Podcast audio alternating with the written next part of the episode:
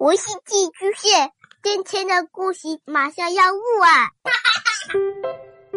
孩子的世界充满了色彩和欢乐，用有温度的声音讲你爱听的故事。白杨叔叔和大明的晚安故事。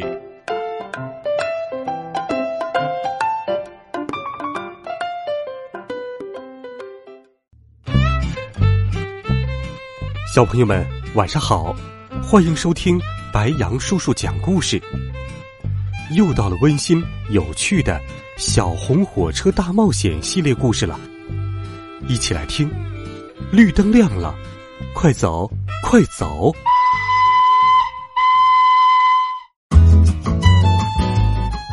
司机达飞驾驶着小红火车进了火车站，乘客们。有次序的上了火车。达菲，铁轨在维修。列车员杰克说：“呃，今天要走另外一条线路了。你只要看到是绿灯，就一直朝前走。”好的，出发吧。达菲说。果然，铁轨上的一个又一个道岔，把小红火车送到另外一条轨道上。小红火车通过这条轨道，进入到了一条黑暗的隧道里。可达菲一点都不知道，其实他们正行驶在大海的下面。这是一条跨海隧道。当他们钻出隧道时，信号灯也是绿色的。于是。小红火车继续前进。达菲不知道，他们已经到了法国。现在，我还能回到原来的线路上去吗？达菲想。当他们到达一个车站时，达菲减慢速度，想问问这是哪里。可是，电力火车在他们后面吵闹个不停，嘟嘟嘟。汽笛一声接着一声的响着，哎，急什么呢？达菲抱怨说。小红火车只好又加快了速度。达菲不知道，他们现在已经到了西班牙。远处有风车和古堡，可信号灯还是绿色的，所以小红火车继续以惊人的速度飞奔。咔嗒咔嗒，咔嗒咔嗒。他们开得太快了，太阳又太烈了。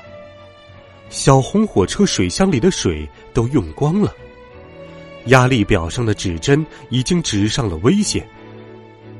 水，达菲一边紧急刹车一边叫了起来：“我们需要水，不然火车要爆炸了。”幸运的是，前面就有一个水塘。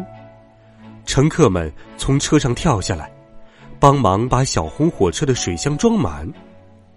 嘟嘟嘟嘟，不耐烦的货运列车在他们后面不停的鸣叫着。哎，急什么呢？大飞生气的说。可是，线路远处的信号灯还是绿色的，他们不得不再次向前。走着走着，小红火车的煤也快要用完了。达菲把火车停了下来，向当地人询问哪里可以买到煤。达菲不知道，他已经到了意大利。呜呜，坏脾气的内燃机车在他们后面不停的鸣笛催促。嘿，急什么呢？大飞生气了，前方的信号灯还是绿色的，达飞只好拉响汽笛，松开刹车，小红火车又飞快的跑起来，呜呜，咔嗒咔嗒，咔嗒咔嗒，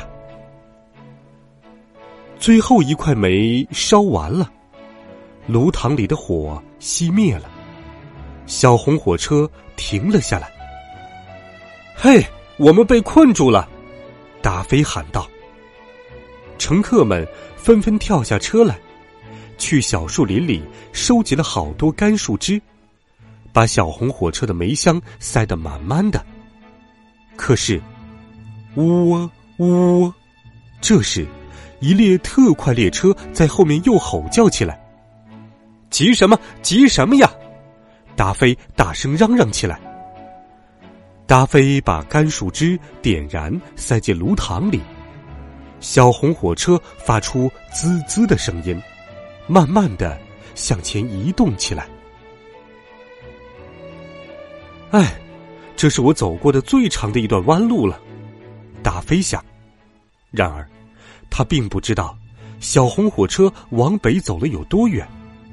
他把风门开到最大，小红火车车轮飞转，风声呼呼，直到。前方是红色的信号灯，达菲赶紧刹车，车轮和轨道发出刺耳的声音，并溅起一串串火花。火车向前滑行了一段距离后，刚好停在了离铁轨尽头一米远的地方。达菲太累了，根本不知道他已经在渡船上了，他尽力了。遇到绿色信号灯就拼命往前赶，遇到红色信号灯就及时停下来。现在，达菲在他自己的驾驶室里舒服的睡着了。渡船靠上码头的瞬间，达菲被震醒了。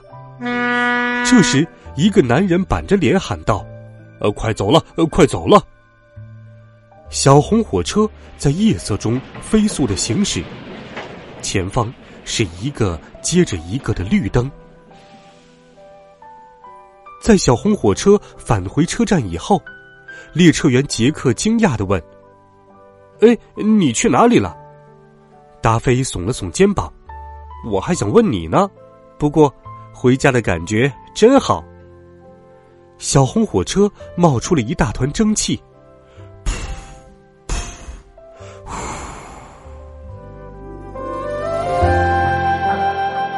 好了，孩子们，小红火车在不知不觉间游览了很多的国家。你呢？去过哪些城市？去过哪些国家呢？欢迎留言告诉白杨叔叔。微信搜索“白杨叔叔讲故事”，每天都有好听的故事陪伴你。我们明天见，晚安，好梦。